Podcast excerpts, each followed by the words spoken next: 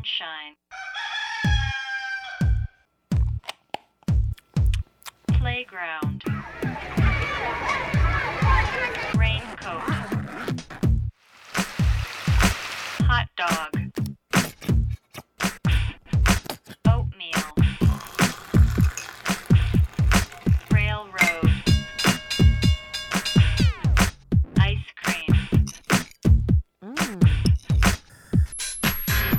AB ABC ABC Darian.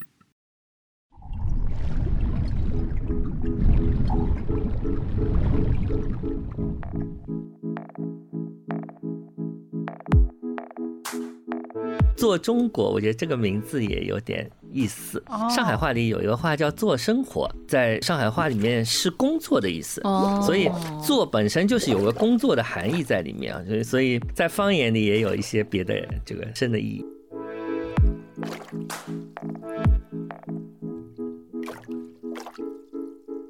很多人会看到一些当代艺术作品，说这个我也能做，就是有一种共情感，说这个东西我也能做呀。或许可能这一本做就是告诉你，你看，其实不过如此，你也可以做。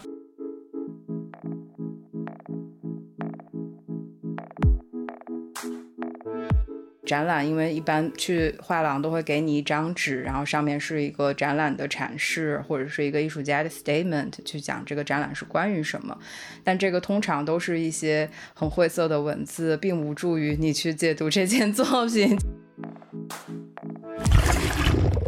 大家好，这里是 ABC Darian 初学者电台。初学者电台是一档由 ABC 艺术书展创办的播客节目。我们鼓励大家从头开始做一件事情，并且在任何感兴趣的领域开启自己的个人研究和实践。大家好，我是今天的初学者，也是跳岛 FM 的主理人猫弟。这一期是我们和初学者电台的一次串台，请到了我们双方的好朋友 BTR 毕老师、毕叔。大家好，大家好。我们三个上一次见面，应该就是在今年年初，在阿那亚的 ABC 艺术书奖的颁奖典礼。冰天雪地的阿那亚，呃，其实，在今年 ABC 艺术书奖的时候，我们就非常想跟 ABC 做一次串台，因为书其实对于我们两个台来说都是非常重要的一种媒介形式。那这一次串台，我们想要聊一聊最近中信大方出版的一本艺术书，叫《做中国二零二一》。我们觉得这本书非常具有初学者的精神。这本书其实最初是一个艺术项目，它是由瑞士著名的策展人小汉斯发起的。那他也是伦敦的蛇形画廊的总监。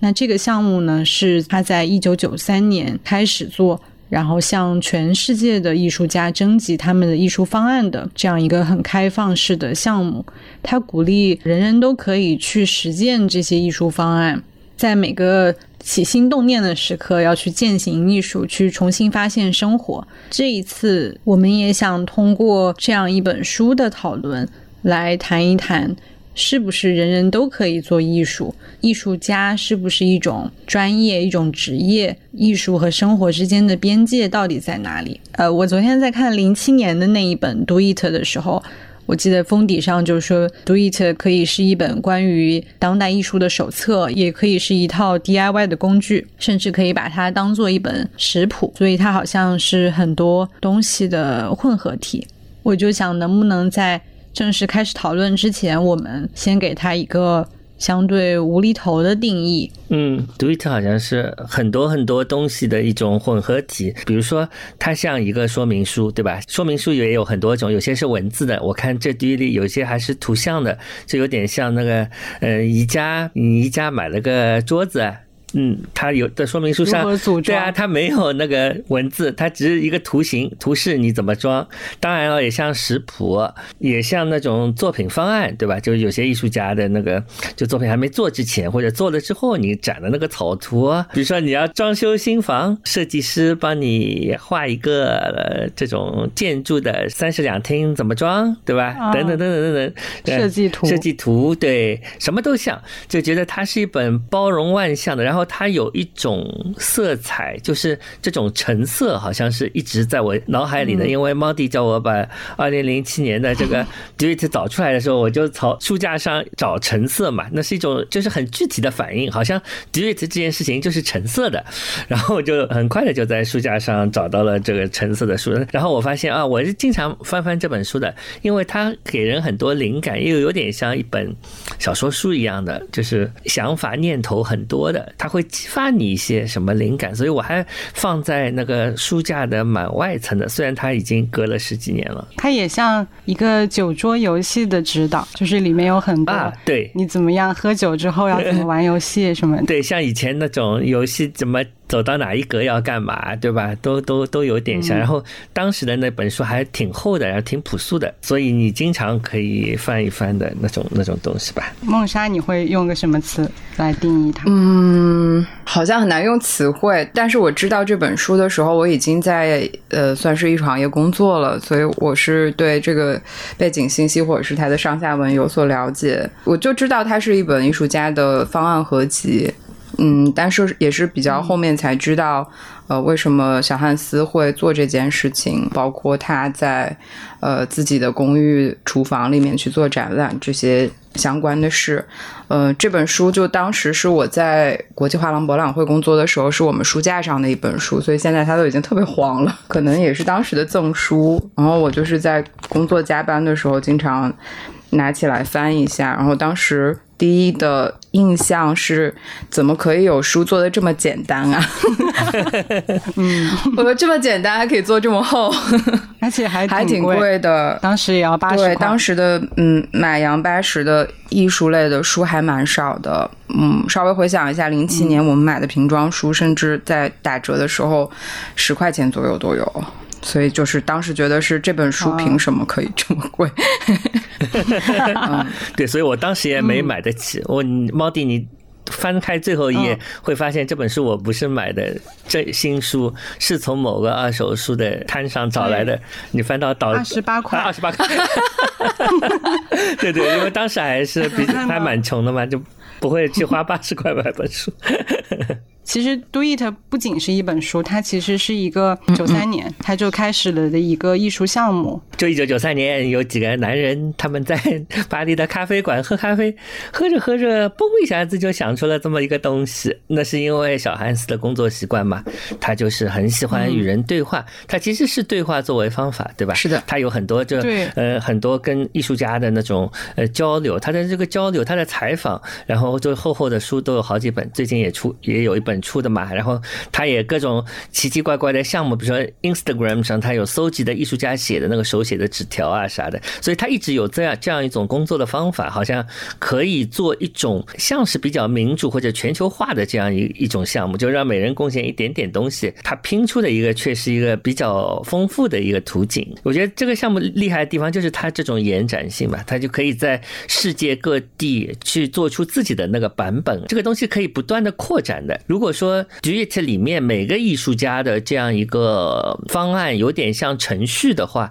那么整本 Duet 有点像一个开源项目，它是一个非常 open 的一样。这么一个东西，你可以东插一脚西插一脚，把它做成呃各地不同的样子，所以我觉得这是它了不起的地方，它这种变化性很强，延展性很强，然后非常可持续。因为对每个艺术家来说，你写写个一页方案也没啥的，对吧？就简简单单。但是对整个项目来说，它却是可以不停生长的。后来现在出个二一年版的中国版也不例外。当然那时候零七年版里也有一些中国艺术家的，就是胡仿编的嘛，就就开头有一。对对吧？二三十个版那不多，那个时候就是在零七版，其实是为了做这个中文版，特别邀请了二十位中国的艺术家。啊，二十位，对，哦所以其实是不多的有一点像是一个精选集吧。我觉得零七年的这个版本还算是挺经典的，尤其它是全中文的一本读物。还有第一版、第二版增册和中文增版，所以它应该是精选了整个 Do It 可能之前三个的迭代，国外的一些艺术，嗯。对对对对，是的，比如说里面有曹斐，好像有保罗麦卡锡，嗯还有曹斐的老公林载春。哎呀，谈八卦了。艺术八卦。林在春的方案我其实很喜欢，他其实是一个蛮典型的方案艺术家，我至今都没有看过他任何的实体的作品吧，嗯、但是我记得他有一件作品是在新加坡的美术馆的某一个展厅里面，然后持续的向展厅释放炸鸡的香味。那 我很喜哇哦，很喜欢这件作品。对，还有他把一个广场的那种城市雕塑，呃，每天挪一个小角度，然后直到有人发现它。对的，很棒的。嗯他这个书里面写的是不要用右半脑，我觉得这个方案也非常棒。我还是挺喜欢就是零七版这本书的编排的，而且它嗯其实是很不规范的一个排版方式吧，在当时看起来其实是就是它有的字号字重非常大，然后甚至就是这种一个跨页，然后就是字都快夹到那个版芯里面，然后或者是有一些。文字信息就排的特别密集，特别小，在视觉阅读上面是有趣味的，然后可能二一年的这一版做就变得更加的感觉 polishing 不知道怎么说极致。美对，它在形式上面是一个、呃形式跟内容不知道是做结合，反正就是它是一个形式性，怎么该怎么说，这是一个形式形式上面非常的极致的一个设计。这一版做它应该是就是二零二一年的做中国的这这一本书，它是去年在疫情期间，小汉斯跟策展人曹丹他们合作，然后向中国的艺术家重新征集他们的方案，所以可能这一本方案里面有大量的内容是跟疫情之后大家在家里能够做什么实践有关的。这一本做的设计师是。也是跳岛的设计师，就是孙小溪。我后来就是在理解这件事情的时候，就意识到，可能小溪做这个书的设计也是他给出的一个方案。他真的做的非常的极致，就是这是一本非常大的书，是不是比 A 四、嗯，A4 其实不能讲说很大，但是它是一个体量比较很大的一本书吧，就是正常的书的哇，这个摊开的尺寸不会这么大，然后它是一个横向阅读的一本书，你其实可以看、看作是一个书砖吧，对，它其实很像是一块书砖，然后它用一个中国很传统的装帧方对，式，它的内文纸用的是宣纸，它的整个封面用的是布面的一个外封，然后装订方式是用的那种古法的手工线装。然后最奇特的一点就是它里面是用的一个叫筒子叶的。我刚刚一直在想怎么解释这个筒子叶，就是它中间是空的。对我想一下是是中空的，对，就是它是两页纸折起来，折起来的，折起来，然后被缝在一起。嗯，这个这种装帧方式叫筒子叶。但我觉得摸起来很舒服啊，就是这种在手上，对吧？它在手上你拿着的时候，如果把它摊在手上，有点像一只软软的猫和一只软的手风琴，因为它这个一折一折的，对吧？很像手风琴。我总觉得把它拉开合起的时候，这样会，对对，就就像像梦莎现在做的动作，就是一个拉手风琴的动作。然后它当中就是 因为是方案嘛，所以我觉得蓝图的。就是有一个留白的点很重要，所以孙小溪做这个就是当中那个筒子叶，其实是一种留白，因为当中是白的，你还没做嘛。做这个书的好玩的地方在于他还没做，所以他有了一个留白在当中，又可以有这种风风 也能够吹过，所以就很浪漫的，我觉得。就是哦，反正就蛮嗲的。然后还有做中国，我觉得这个名字也有点意思。就是哎，上海话里有一个话叫做生活，猫弟知道吧？是什么意思？啊，我不知道，你不知道做生活是什么意意思？你知道吃生活是什么意思吧？吃生活。哎，对，上海话里有很多生活的字，比如说吃生活就是挨打，我请你吃生活就是我要打你，然后 对，然后做生活在呃上海话里面是工作的意思，哦。所以做本身就是有个工作的含义在里面啊，所以所以所以做这个词哦。在方言里也有一些别的延伸的意义，然后做也是多音字嘛。二零二一年的中国很作，做 可怕。就我在想，就是我最喜欢二零二一年的这一本方案里面的哪个方案的时候，我选择了两个方案，然后我都发现他们一定意义上都和零七年的方案进行了呼应。嗯，我还觉得就哦是挺有意思的。谁的？首先有一个比较喜欢的是那个杨圆圆的家庭相册，嗯然后可能可以在这个之前先说一句，就是 Do It 这个项目，它其实它邀请的艺术家不仅是说。做当代艺术的人。他其实是有，比如说电影导演，然后有诗人，就是他是有各个领域的。其实他对这个艺术的理解，并不是所谓的艺术界的这个艺术。我觉得这也是一个比较有意思的地方。然后我很喜欢的其中的这个就是杨圆圆的家庭相册。他是说，就是翻开你自己的家庭相册，找出一张自己喜欢但是没有记忆的照片。如果照片上的地点依然存在，就去故地重游，也可以通过谷歌地图前往。如不能故地重游，但还能联系上照片上的人，和他们相约见面或相约视频。如因种种原因无法相见，请以其他方式送上问候，写下日记记录这一天，并附上当日新留下的照片或截屏。我后来就在读零七版的时候，我发现就是 Do It 的那个发起人之一，就是那个克里斯蒂安·波坦斯基，他那一年的方案也是叫家庭相册，但是他是说取得邻居的相册，把你的相册和邻居。交换将所有照片放大八到十倍，以一种简约而时尚的形式将照片装框，然后悬挂在你的房间墙壁上。你邻居应对你的相册同样形式，就觉得还挺奇妙的。我觉得就是相册本身就是比较吸引我的一个媒介或者一个概念，就是它好像其中本本身就包含了浓厚的人和人之间的关系，以及一个过去的故事。所以我还挺喜欢，就是家庭相册这个概念。我觉得可能我更愿意理解是一个奇妙的耦合吧，因为杨圆圆她自己在工作的方法里面，就是她的创作方法里面，经常会使用到家庭相册。嗯，多数是她去介入一个陌生的环境，然后是她一种进入当地的方式。呃，有一本艺术家书，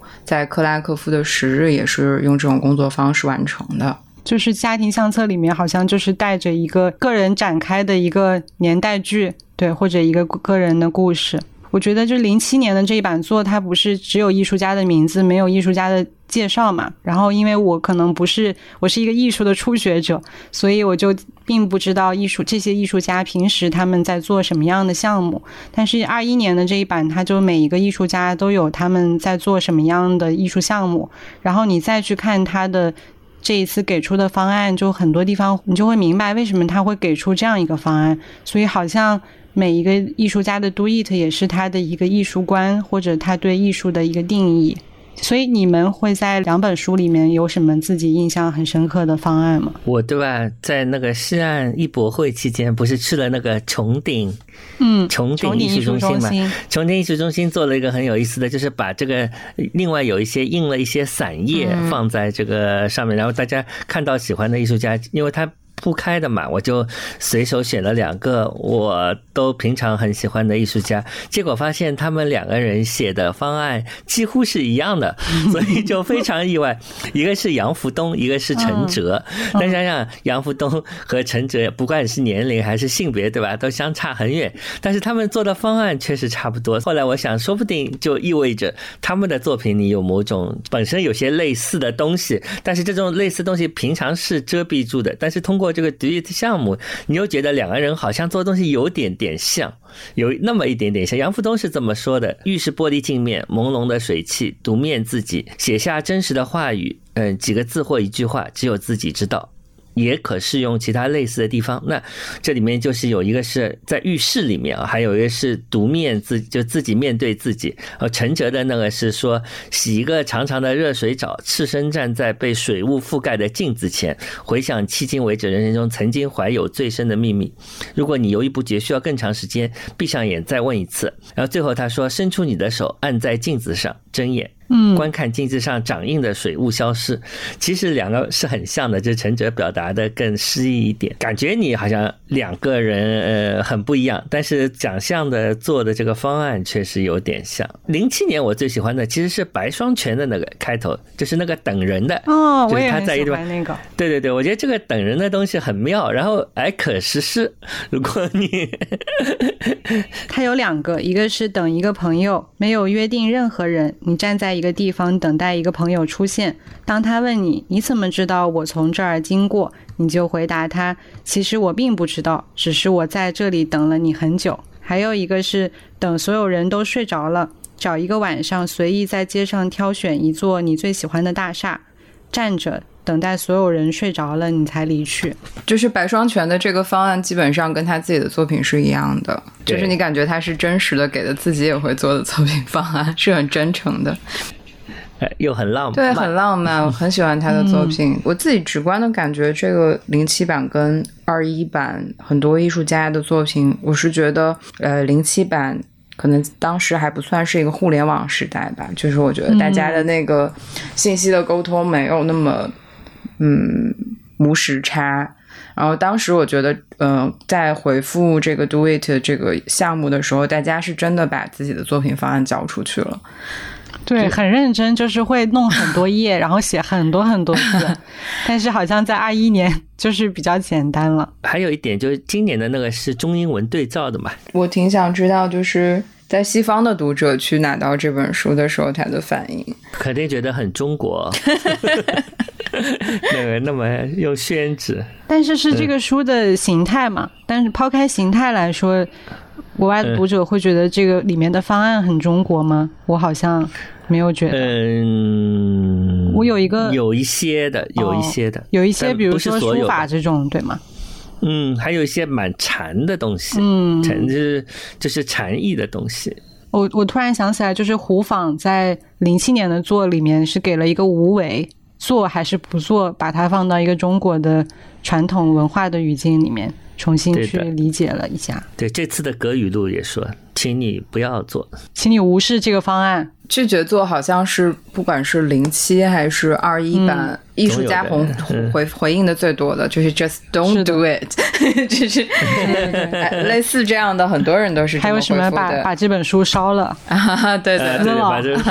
对对对，烧了。所以林傲杰嗯那个说，如果你有能力多买几本做，送给你至亲至爱的人，感他这个方案肯定是出版社最爱的方案。就是这本书，如果要就是按照你想要每一个方案都去实施一下，然后再往后翻的话，就没有办法读完了，因为会在中途这本书就会被撕掉。我觉得很难，就是我们在节目里面推荐读者用一种答案之书的，或者是类类似功能性的书来来看待这一本书吧。我觉得可能如果抱着一种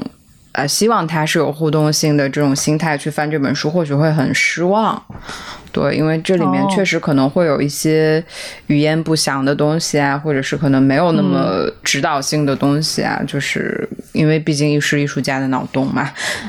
所以就是我觉得可能在去看这一本书的时候，很难去用一种之前的经验去对待它，然后尽量就是说把它当成是一个。呃，作品本身，然后嗯，去看看这些艺术家的脑洞是什么。然后，如果你碰巧对这个方案感兴趣，可以再更多的去了解一下这个艺术家的作品，可能有点像是一个邀请，而不是说是一个真的是一个游戏。实施方案，嗯嗯，但我觉得这个就是前面梦莎说的这个东西，跟我们平常就是去看一个展览是类似的呀。嗯所以这个书其实是一个展览，嗯 你要把它当成展览看，就比较呃轻松一点。因为看展览的时候，我们不会去想啊，我们要把这个东西做一遍，不 会我们也做不来。对然后读书的时候，就是这种做，我想它就是说，就像展览，它是在书里一样，这个做也是可以在，就是不一定是动手做，嗯可能是动脑动脑做就在在脑子里，你想一下就是做了，对。嗯，我我也想了一下，我觉得很像一个，就是我在读很多方案的时候，因为它是所谓提出这个艺术方案，好像就是要打破目前我们对于一个事物的理解，就很像是一个思想的戒断反应。当我们习惯于这样想，比如说出门坐地铁，它就是为了通向那个地方，而不是游玩或者别的功用。我们就会有一个思维惯性，好像这些艺术方案某种意义上可以有一个像大脑体操一样的东西，就是可以让你换一个思路。而且我在读这二一年的这一本做的时候，我们就发现，好像很多方案其实就像一首诗，或者像一个小说的一个部分。嗯，对的，有有一些是，比如说今年曹斐的这个方案就像是嘛，就是一个排句，就是星星的那个，也就是今年是这个很浪漫的一个东西。然后当中还有一些就是写的写的本身就像诗的，包括前面我说的那个陈哲的这个嗯对对对方案，是的，对吧？他就是很诗意的。有一个点就是，好像我们比如说平时去读一首诗或者读一个小说、读一个非虚构的东西的时候，就会觉得它只是一个思考的事情。我之前听那个小老虎，就是那个 rapper，他就说他在想能不能把这个小说里描述的生活真的试着过一下。我觉得这个思路也挺奇妙的，就是一种理解我们的文学作品、非虚构作品的一种新的方式。就是其实说回来，我我刚刚你们在提这本书的时候，想到一个问题，就是很多人会看到一些当代艺术作品，说这个我也能做。的那个做，就是有一种嗯共情感，说 这个东西我也能做呀。然后这个或或许可能这一本做就是告诉你，你看其实不过如此，你也可以做，你也可以做的这个后面往往跟着一句，就是但是但你没有。没有。对，那还有一句著名的歌词叫“我以为我会报复”，但是我没有。这句歌词还印象很深哦，好像 MV 里面是一个女生在擦马桶啊，可以又没有做的事情，这种可能性本身还是很有意思的，就跟这个做一样。我的脑洞飘过去，我昨天看了一个叫懒汉之家的呃一个组织，在上海，然后他们出了一套室友合租指南的贴纸，其中有一有一张贴纸就是给我坐着尿，适合贴在马桶上。这个很 BTR，屎尿哎，屁话题懒汉之。家蛮好的，蛮好的。他们做的活动都很喜欢非常的什么根根植于那个日常生活，对吧？嗯非常草根，非常活泼，非常有意思。嗯，我刚刚想起来，我今年去那个浦东美术馆看那个胡安米罗的时候，就是我当时就遇到了很多人，他们就在背后说胡安米罗画的这个东西，嗯小朋友也可以。然后当时我很生气，就是二零二一年这版 Do It 它的那个 slogan 是叫“人人都可以做艺术”嘛。嗯其实我发现好像这里面就是有一个矛盾的东西，就是一方面，当我们面对艺术家，特别是自己喜欢的艺术家的作品，然后被别人说这个我也可以的时候，会心里不服气；另外一方面，好像内心又觉得是的，人人都应该去做自己的作品。所以我我觉得我们是不是可以讨论一下，就是 Do It 他鼓励的这种做的精神到底是什么？然后是不是像他所想象的那么理想化？对，这个可能就是好像初学者电台也经常说 就是鼓励大家都可以去做一件事，就是只要你感兴趣，想要开始研究，呃，包括可能 ABC 艺术书展，我们也经常会给大家一种，其实你可以做，只要想要表达，然后你可以有这样的一个表达工具，或者我们经常会说，书籍这个媒介是一个很民主化的东西，就是我们会提到民主这个词，就是大家人人都可以，包括脱口秀今年在国内各个人人都可以对对，就是比方说。李诞就是讲，人人都可以讲五分钟的脱口秀，这个嗯甚至他也践行在这一季的节目里面，让不同背景的人、职业背景的人都来讲脱口秀，来去体现这个创作手段的民主性。但是，就是就回到刚刚猫弟讲，这个艺术本身它。的精英的层面和他这个，他又可以民主的这种手段，他这个彼此之间是不是矛盾的？是不是 其实是一个两面派？就是一方面我们选了一百零八个活跃在当代舞台上的职业艺术家做 do it，然后另外一方面又告诉你所有的人都可以做，你都可以 do it，就是这是不是一个悖论？这其实是一个挺好玩的话题。但如果你把这个书看成乐谱，那么人人都可以弹一弹，对吧？那你可能弹的不太好。嗯对，就是这种层面上，就是如果有两个层面的做的话，那后一个层面就是演绎的、演奏的这个层面是人人都可以做的，至少。嗯但是前面那个人人要厉害一点，对吧？所以可能就是应该说，人人都可以做艺术，但是有些人人比另一些人人 差一点。更厉害，更更 更专业稍差一点更专业一点。哎对，有一些是专业的人员，嗯，对，但是就是专业的事，专业的事情是不是要有专业的人来做？这个讨论其实也不光在艺术行业吧。就，嗯，我前两天刚好朋友重读那个小于一，然后他 quote 了一段布洛茨基的《爽言爽语》，然后呃，我觉得也重新读到，觉得特别好玩。因为布洛茨基的那个那本文集是一直在说到散文嘛，我记得他就说民主原则其实至少在人类的两个领域是用不上的，一个是艺术，一个是科学。就是，就是说，艺术不是一项民主事业的。说，哪怕是散文这种好像谁都可以写的东西，其实也不是。对，就当时读到的时候，还觉得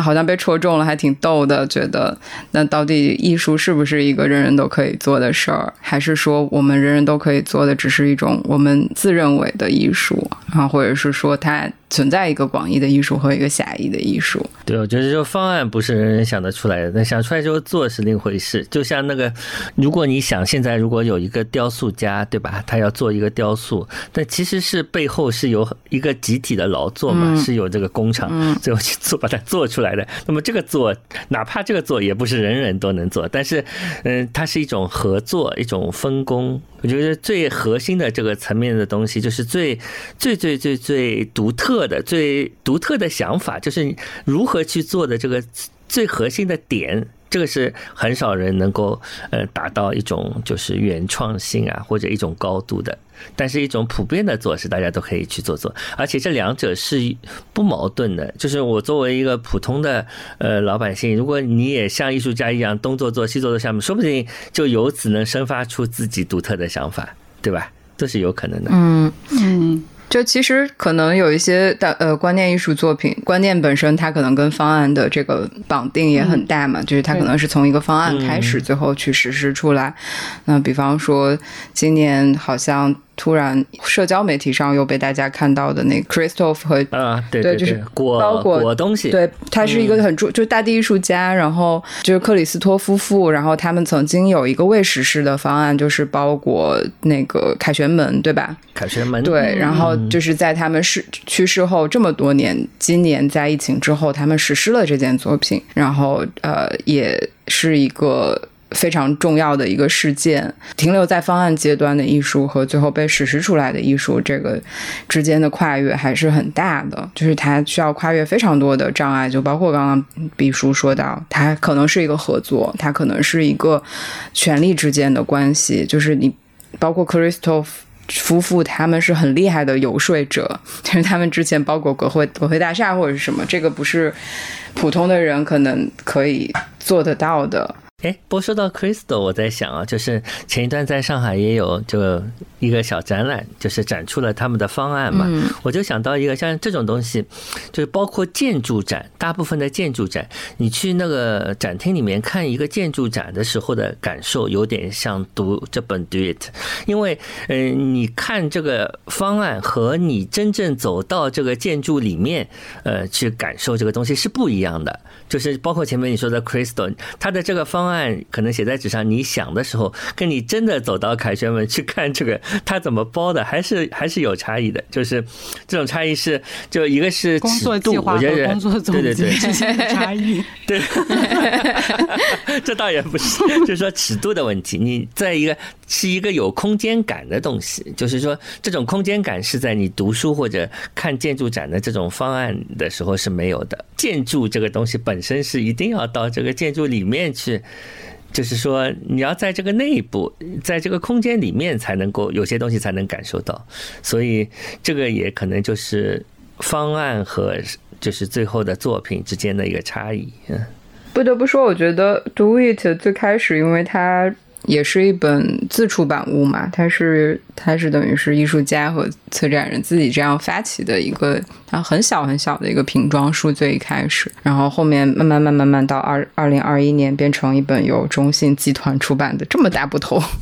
投入了这么大成本，然后装帧这么豪华的一本书，就是也也觉得就是整个这个项目好像也不是说不受控制，但是它就是自然在生长。就是这一点，作为书本身还是挺难得一见的。我觉得就是，也是一个他作品性的一部分吧。就是他最后去到，因为这个项目去到了不同的地方，然后变成了。各种各样的形态。就是这个项目在最开始的时候，它是一个很小的东西，嗯然后我也会觉得，可能我们在生活中有的时候都会有一个这种很小的想法，但是可能如果我们处在艺术界或者在文化界，有的时候会觉得它的实施有难度，然后就会觉得这个事情不可思议。然后我就想起来，今年年初的时候，我在看那个阿涅斯瓦尔达拍她丈夫就是南特的雅克德米。然后我是在看那部电影的时候，雅克德米他小时候就很很想要拍电影，但是当时就是家庭的条件也不允许，说我可以去买特别好的设备去拍摄。他就是用了一台非常普通的摄像机，先是有一台相机，然后开始拍，然后还就是全部都过曝，然后也没有拍成。后来他有一也是有一台很普通的摄像机，然后他还自制用那种卡纸自制了一个放映机。所以就是用一个真的很简单的方式，在实现他要做电影的这样一个梦想。我觉得这种精神是很对我来说，今天我去看是觉得很很宝贵的。就是我今天会觉得，一想到一个艺术项目，我就在想这个要多少成本，然后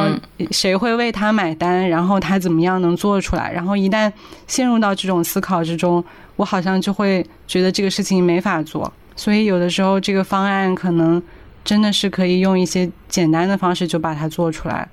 是啊，就可能激浪派当时他们有很多作品也是用方案代替最后的展览嘛，比方那个小野洋子很有名的那本葡萄柚的书，就是也是很有名的一本很有代表性的一本艺术家书，他就。也是很像诗歌，其实也是一本方案书或者是一本指令书。它有一个当时有一这么一个说法，然后它给你很多信息和指令，然后你可以用这个指令来去完成他的作品，或者配合他一起完成这个表演。我觉得这个好像是就是。我所知道的最早的像方案书的一本书，然后它也是一个很经典的一本艺术家书，你可以把它当成一本诗集，就是像刚刚毛迪提到，我们再去看这本二零二一的 Do It 的时候，它充满诗意的部分，你可以完完全全把它文学化的去理解也是可以的，好像在当时的那个葡萄柚里面也有体现出来这样的一个面相。嗯，哎，对，那我们可以来讲一讲就是自己的 Do It 吧。呃，但猫弟和毕叔都是很有独立精神的人，就主要是毕叔，毕叔我都不知道你会说哪一个，因为我感觉你有太多，你有太多的 do it 了，对吧？我平时在做啥？我当时也讲不出来，就是每天发一个公号。嗯，这个，对对，就我觉得我做这个意思是也有点像，就是说他他它是一个可持续的东西，从这个意义上来说，就是你做的越少越可持续。就是你每天只提供一点点，它就可持续。如果你每天要写一个小说，我就写不出来了，对吧？所以这是一种，就是所以每天就做的这个一点点，其实很像是一天的日记，就是你去了哪里，拍了一些啥奇奇怪怪的东西，或者是几天的日记，平均到每一天的这样一个东西，不是凭空想出来的，是一种写日记的方式，就这么说吧。嗯，我之前问毕叔你怎么样坚持去做这个日更，然后他说我没有坚持，我只是一种习惯。嗯，然后我对，就做的少一点，我觉得很重要。就是你做的越少，越可以长久的做。对，就是 do it，我觉得它有一个前提，就是它是用一个规则方法，然后所有人都可以做。就是，但是意思意思，我觉得还有极大的你的个人趣味。我觉得未必所有人都能。按照你的方式去意思意思，或者他们要么坚持不下来，要么就是没有那么有意思。对对对，主要是有意思。嗯，还有就是个人化嘛，对吧？就是我其实 do it 的时候，艺术家要考虑的东西要多得多，就是大家能不能做做得到吧？然后我自己。搞一个小创作，就是哪怕我写个冷笑话，我都不要求所有人 get，对吧？有些人还会问究竟是什么意思，然后其他读者会告诉他啊，原来是这个意思，这么 才好笑。所以我就没有那么大包袱，就是说，哎，如果这个冷笑话你没听懂，没事，明晚还有呢，对吧？我记得有一个上次乘飞机去东南亚的时候，有一个马来西亚航空的广告，然后他是这么说：马来西亚。旅游局的广告，就说马来西亚有一百多座岛屿，然后他就展现了一个很烂的岛屿，然后之后他就说马来西亚有一百多个岛屿，别担心，其他的也是不错。然后就就是这么一个就是自黑的广告。哦，有点 意思。对，对对对，所以这个就是一个非常放松的心态。我也是的，就是写个啥或者反正总有一些，就是你们不懂嘛也没事，明天再来看看哦。你觉得太冷嘛，就明天暖一点。我来讲一个给观众的方案吧。好呀，这个是我前几天突然想出来，我再不讲我要忘记了。就是，呃，我不是叫 BTR 嘛，有很多人喜欢把我的这个 B 写成大写，那我就跟会跟他们说，我并不是姓 B，对吧？这所以这个 B 不应该大写，应该是小的 B，然后人家就会说，哦，原来是小 B。那么小 B 在上海话里是一个略带贬义的东西啊，因为上海话有一个东西叫小辫子，小辫子是一个贬称，所以呢，我在想，如作为一个小 B，他如何 do it 呢？我就想到他应该唱一种灵歌，大家听到有一种灵歌叫小 B 对耶，小 B 对耶，就是这种 对，这就是太冷我。了，你可以去效就是果。我，对对对，所以我这个 do it 很简单，它本身就是 do it，就是小 B do it，然后就是大家都可以唱，人人都可以做这个小 B 的 do it 方案。嗯其实大家把那个就是 BTR 的 B 的 B 弄成大写，是因为首字母输入法会自动变成大写。对对对对，然后我会把它再改回来。对对对，我也我也是这样。哎，猫弟说一个，就是我在做跳岛的同时，跳岛好像是一个跟初学者电台差不多时间上线的一个电台，对吧？是去年，我们是去年疫情之3月然后在那个时候，我其实自己还做了一个事情，就是我在有一天晚上失眠的时候，在豆瓣上注册了一个小组，然后这个小组叫做“手机橱窗计划”，然后其实这个是。我在可能大学的时候开始使用智能手机的时候，我就在做的一件事情，就是我们可能大家都会有一个手机壳，然后我之前是很喜欢用透明的手机壳，而当我去看一个展览的时候，比如说会得到一张展览的门票，但我我是会把它收藏起来的，但是比如说直接放在包里可能就会弄丢，所以我就会把这个门票放在我的手机壳的背面，然后这个就是整个手机橱窗计划的一个开始。然后慢慢的，我就意识到，当我把好多东西往这个手机壳里放的时候，这个物品和物品之间的关系就形成了一种像在策展一样的这种关系。然后在去年的呃三四月份的时候，我就在豆瓣上做了这样一个小组，我就觉得可能每个人都可以有一个自己的透明手机壳，然后在这个透明手机壳的空间里，你就可以去做一些展览。然后这个小组到现在好像已经有四万多个组员，然后每天都能看到有人在更新他们的 Do It 的方案。其中有一个我觉得很有意思的就是有一个女孩，她好像是在一个单位上班，然后这个单位是会订那种都市叫什么都市新闻报那种东西，就是那种传统的报纸，然后她每一天就会去读那个报纸。读完之后，她就把报纸里面的一些关键词还有图片剪出来，拼成了一个像诗或者又像一个我不知道是什么的东西，然后嗯他就会把不同的每一天读完的都剪出这样一个拼贴的东西，然后就发了好像十几二十个他的这个手机橱窗，哇，嗯，这个很厉害，很厉害。而且就是很你会有那种暖很温暖的那种感觉。明明就是读在单位读报纸是一件那么无聊、想象中很无聊的事情，但是从中你可以发现很有意思的组合，就像什么出卖外星人，还有什么就是类似这样的很无厘头的东西。嗯，其实猫弟的这种工作方式就是 do it yourself，其实就很很 DIY。你给了别人一个很好的示范，然后这个操作的成本也不高，然后大家彼此看到哦，你做的蛮有意思的，就会有一种激励感，然后大家也都想这么做。嗯，所以我觉得就是这个突然想到《Do It》这本书网络化才对，就是大家看了这个人做的方案，觉得不怎么着，我也 我做的不怎么着，我要做一个，嗯 用来投稿。大家可以在谷歌上看到的，就是那个谷歌有一个那个 Arts and Culture，然后里面有一个专门 Do It 的那个 archive，然后上面就会有很多不同国家的 Do It，然后还有不同主题的 Do It，还有读者的 Do It。就是因为做了很多年编辑，我总觉得不好意思把自己做的事情当做是创作吧。我有过一段时间是住在胡同里面，然后那一七年因为胡同有一个拆墙打洞的运动吧，呃，所以很多店面就在一段时间内。很快就消失掉了，嗯，但我本来住的那条胡同，从西到东有非常多，啊、饭店啊，然后水果店啊，嗯，洗衣店，然后他们就都消失了，然后我就，呃，在那段时间晚上，我跟我的丈夫遛弯的时候，我就会用手机语音录音器，然后我就会念这些店的名字。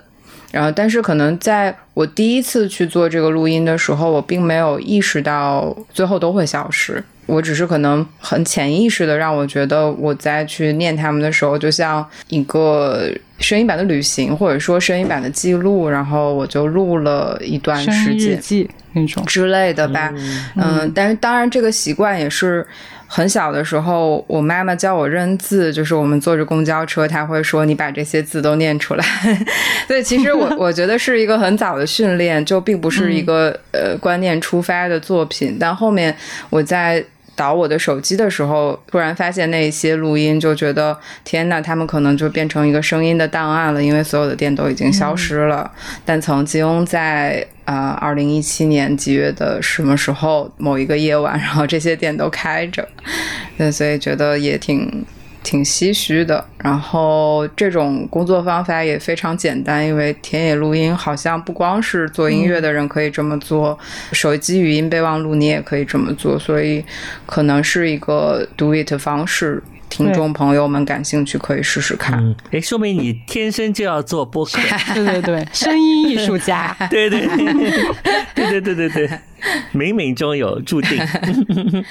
呃，然后我想起来，我还有一个好朋友，他们叫艾斯巴田，是一个艺术项目小组。嗯，其实他们的作品非常有趣，就是也有很带有互联网特征吧。但是他们，嗯，近两年时间，他们的工作没有那么方案化了。但是曾经他们有一个展览，是在淘宝上面有一个贩卖方案的店铺。每个方案可能一块钱或是两块钱，然后你可以下单它的方案，然后去做，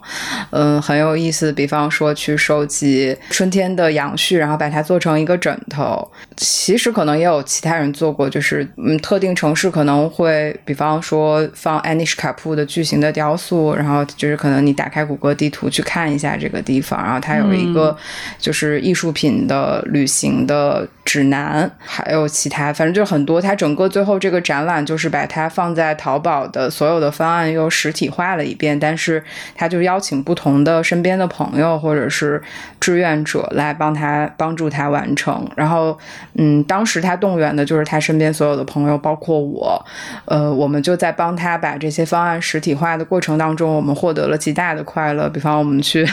草场地满街去 寻找那个杨絮，然后一起去缝枕头，然后还有就是，呃，我们会制作。自己的假身份证件，就是当时会觉得整个这个工作对于艺术家来说，它是一个完完全全开放的写作，然后最后的结果一定是失控的，因为它不会是一个艺术家强意志最后完成的结果，然后也会带有操作这个方案的。各种各样背景的人，他自己的想法，呃，包括我其中就有一个不是他方案内的。嗯，所谓的作品吧，就是我把它所有的呃展览，因为一般去画廊都会给你一张纸，然后上面是一个展览的阐释，或者是一个艺术家的 statement，去讲这个展览是关于什么。但这个通常都是一些很晦涩的文字，并无助于你去解读这件作品。其实就是策展人 他的自己的嗯表达他自己的写作，对，然后有时候可能是、呃，甚至干扰你去理解那件作品吧。所以当时他们去写那个展览的前言的时候，我有点忘记了他们有没有去做这件事情。但我记得当时我就是因为我是媒体，我会一直收集到这个东西，然后我把我自己收集到的一部分和当时的那部分的前言一起碎掉，就是用碎纸机碎掉，然后堆在了一个角落。然后你也可以拿走那些碎掉的纸。我记得艾斯巴田的这个展览给我留下很深的印象，我觉得那是我知道很有 do it 精神的一一个一个创作小组。嗯，我刚刚想 do it 也可以做成一个播客，就像 Nice Try 的每周的挑战一样，每周大家约定一个就是下周要 do it 的方案，然后大家在这一周中去实施，下一周再来看我们实施的结果怎么样。对，我还要给大家一个阅读的 do it。我在看那个零七年的里面有一个叫约翰米勒的艺术家，他叫寻找某人的一页书。然后他是说，向合作者或朋友索取一本书，这本书应该是他或他正在阅读的。呃，将书中的书签换到同一本书的另一页。如果书中没有书签，就找一个书签放进去，把这本书放在书架上放置十年，将书归还给朋友。然后他从书签摆放的那一页继续他未完成的阅读。所以我就我就在想，可能我们可以有一些就是。关于阅读的 do it 会让阅读这件事情变得更有意思。然后我想到一个，就是希望大家可以实践的方案，就是，嗯，因为我感觉大家就是经常会没有时间去阅读一本书，比如说我自己就是这样。然后我会感觉到我在地铁上是很能够全神贯注去读书的，但是因为我就住在公司旁边，所以我坐地铁的时间很短，就往往是在周末的时候，我会坐地铁去很远的地方，然后就在这个过程中能够。呃，全身心的去读一本书，所以我的我的方案就是希望听众朋友们可以拿一本自己一直没有时间读的书，周六早上去乘坐离家最近的那一班地铁的首班地铁，然后开始阅读。只有在想要上厕所和吃饭的时候可以离开地铁站，但是你可以在不同的地铁之间换乘，直到你把这本书读完，或者到末班车的。这个是我的一个独一的。嗯，地铁好像不能几小时不出来的，你就会出不来的。是吗？对 对对，它是有个限制的。对对对，它你这个就会失效了。就是那个，那我这个读 it 还有一些实施难度。要在几小时内必须要出来，或者搬家，你还就可以不用周六了。你可以搬远一点，搬的离离办公室远一点，或者跳槽，跳一个离离家远一点的地方。这个独一的很危险。那我们今天也聊了很久，谁来做一个收尾？我不想收尾。对，书有点贵，但是买了还是值得。啊，不用吧？不用买吧？因为我觉得，像这个书是不是印数不多，对吧？印数应该不是不是特别多，印数也三千册。对，然后它那个装帧方式又那么复杂，它是手工做的。然后有点太贵想到我花那么贵的钱去买一本书，你当然是就是会犹豫。但是你把它当成一个作品，就是一个版数为三千的一个雕塑作品，诶，好像蛮便宜的，一下子就值得了。所以很多东西是这么想的，对，过十年说不定就是就会涨价。嗯嗯，会不会涨价？大概会涨价。那万一像零七年这版，你买到定价八十，你买到已经二十八，怎么办呀？哦，定零七年这一版，那我是捡了便宜货，而且零七年印数也少，而且很多人在看过那个把这本书烧了的这个之后，他们已经把那本书烧了，所以更珍贵。所以我现在已经超过了八百块，现在好像要四五百，我看 要买，好像是。就是好卖给你，就是看你的时间够不够长，你买跟买入买出的时间有关，或者是听完这期节目，如果你想自己 do it，那可能目的就达到了。就是我们听了我们讲那么多艺术家的方案，做成的或者是没做成的，应该大家还是会受到一点启发吧，想搞七搞八做起来。嗯，叫什么？热闹起来，跳起来，跳起来，对，学起来，学起来。我学起来。突然想到，这个 “do it” 就是艺术界的众包。是的，是的，对，众包，众包。嗯，众包方案计划。说到 do it，我刚刚忘了提一个东西啊，我突然想起来了，就是我们不是每年都有评一种书叫中国最美的书，嗯，你有看到这个？是然后中国最美的书，每年得中国最美的书的书里面，常常有一本是过去五到八年里边，一本是一九几，就是二零一几到二零一几的中国最美的书的这个合集，然后就非常好笑。啊然后这本合集就是。常常就会得这个最美的书，然后这个最美的书做成的合集，以后说不定还会得最美的书，所以就非常的最美的书套娃，套娃，对对对，有一点像最美的书的老汤，老老卤味。卤味，卤味最美书。对，嗯，我再更新一个 Do It，就是今年的 Do It，就是把二零零七年和二零二一年 Do It 书里的 Do It 全部做一遍。这个是一个苦行吧？对，这条应该把它收在下一本 Do It 里面，这样就是达成了刚刚最美的书的同样的结构。有人抄袭我，我就告他。好的，谢谢大家收听跳岛和初学者电台，我是你们共用的、公用的、公用公哎公用公用的嘉宾 BT 也是公的嘉宾 BT。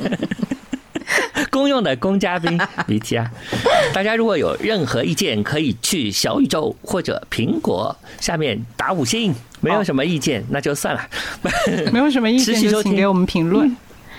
对，一定要听完哦。如果你听不完的话，就不知道方 Do It 最佳方案是什么了。也欢迎大家在评论区呃写出自己的方案和实施一些方案。拜拜做。做更快乐，拜拜拜拜拜，拜。二零二二年再见。